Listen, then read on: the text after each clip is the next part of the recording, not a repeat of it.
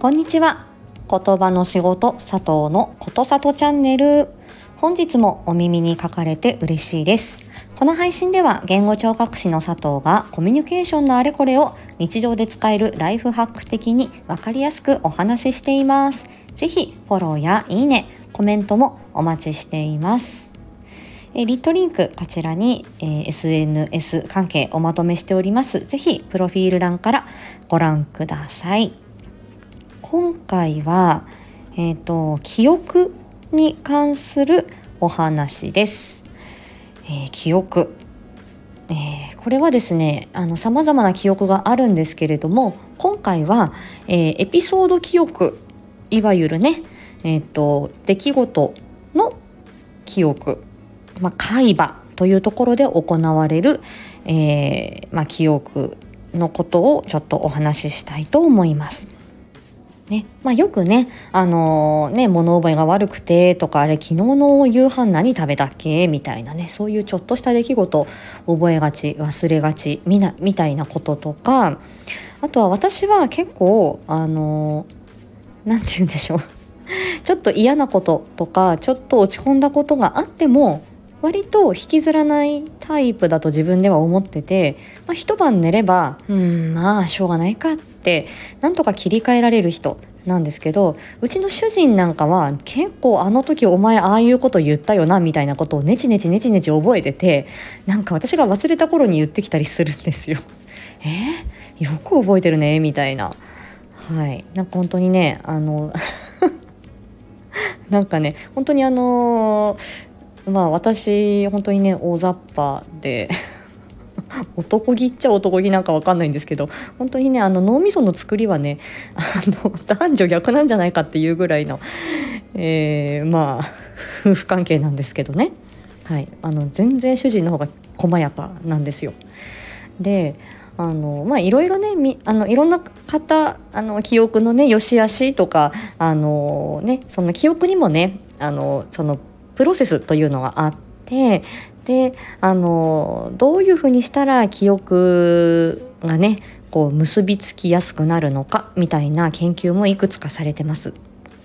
であの放課後デイ放課後等デイサービスに 勤務していて、えー、とある親御さんに、えー、相談を受けました、えー、学校の先生にある一言を言われて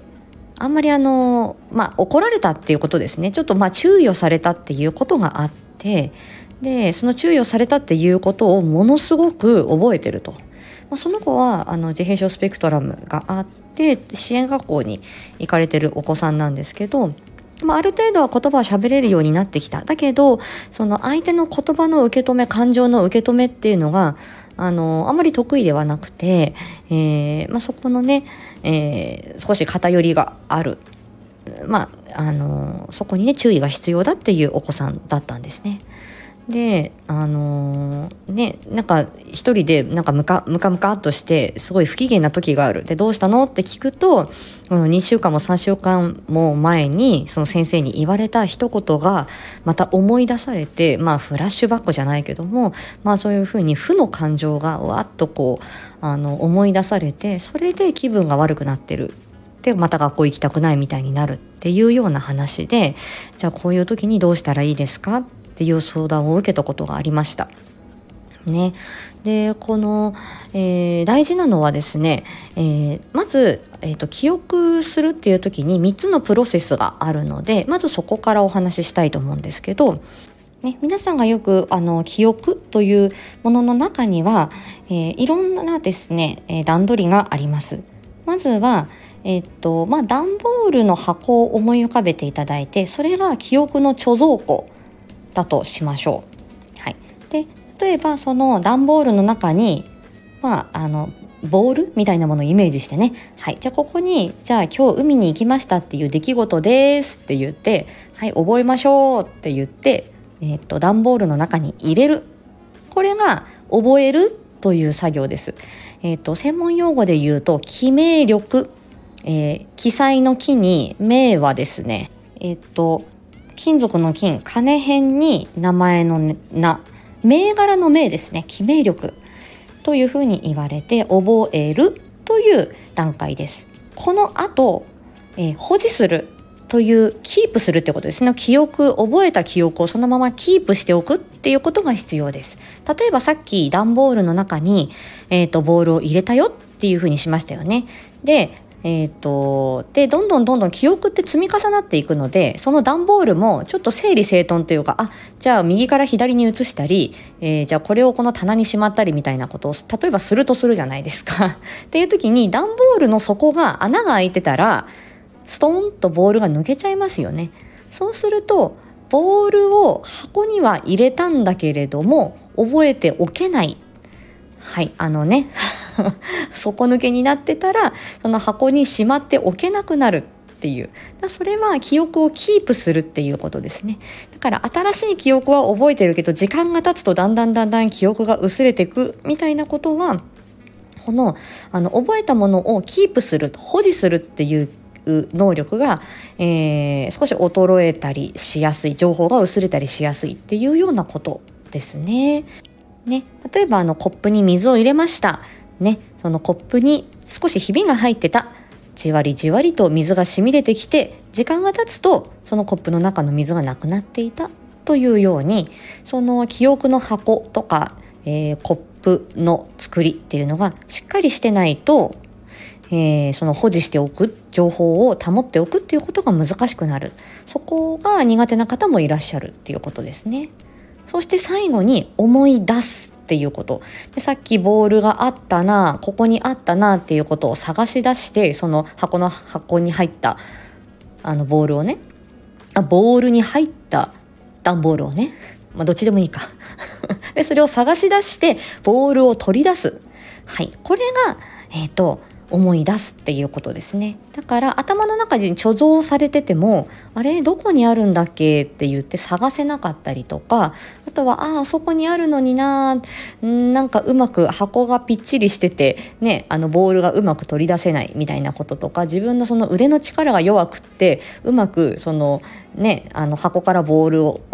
持ち上げることができないみたいなそういうイメージですよね。だからそうすると思い出せないってことになってあれ何だったっけっ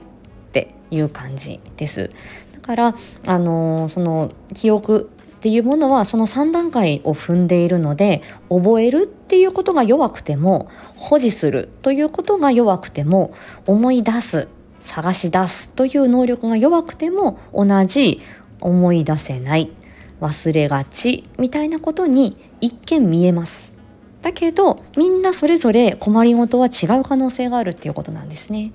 でさっきのあの先生に怒られたなんか注意されたっていうことを、えー、覚えてるっていうのはあのその記憶してその覚えて保持するっていうところここがものすごく強いお子さんだっていうふうには思えますよねだからちょっと23週間時間が経ってもあの覚え思いふと思い出すことがあるっていうことですよね。だからその記憶を保持しておくキープしておくっていうことはものすごく強みがあるお子さん。だけど、えー、適切じゃない時に思い出しちゃうっていうね。別に今家にか家にいて学校にいるわけじゃないのに今全然ご機嫌でいい時間帯なのに自分が好きなことをしてる時間帯なのにバッとこう自分が意図しない時にその思い出す探し出す取り出すみたいなことがあのー、まあ起こってしまってでそれで自分が苦しむっていうことですからその思い出す取り出すっていうそのタイミングだったりとか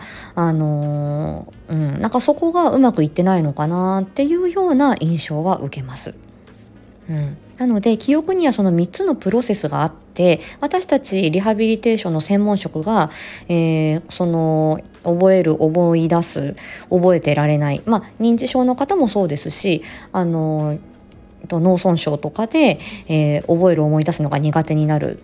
社会生活に支障をきたすっていう方も中にはいらっしゃいますしお子さんの学習においてどんな工夫をしたらいいかなっていうことなんかもここへは絡んでくるんですけどそれを考えていく時にこの3つのプロセスの中でどこが一番、えー、補ってああげたらいいのかなっていうここが一番苦手なところかなっていうのは探っていくようにはしてますね。はい、あ少なくとも私はね。はい。でもう一つのキーワードは、え、感情と記憶これは強く連動しているっていうことです。はい、これはどこかの配信でもお話ししたかもしれないんですけどもうもう一回話したいなと思ってるので話そうかなって思いましたがもう10分過ぎたので例のね。とりあえず今日はここまでにしておいてその感情と記憶に関してもっと深掘りするのはまた今度モアディープでね。はい。はい、キーワードキーワードは感情。そして記憶ですね。そして記名保持。えー、思い出すっていうことね。はい。思い出すっていうことは早期。えっと、きえっと、相手の愛に、えー、下が心、えー、起こす、ね、ウェイクアップで起こすで早期ですね。はい。まあ、専門用語で言うとそんな感じになりますが、はい。で、その3つのプロセス、そして感情と記憶の結びつき、ここが私はキーワードかなと思ってます。あとはそこから、えっ、ー、と、私が親御さんにどんなアドバイスしたのかなっていうのをちょっと振り返りつつ、えー、深掘り版ではお話しできればと思っております。では、今日はここまでにしたいと思います。また次回お会いしましょう。ありがとうございました。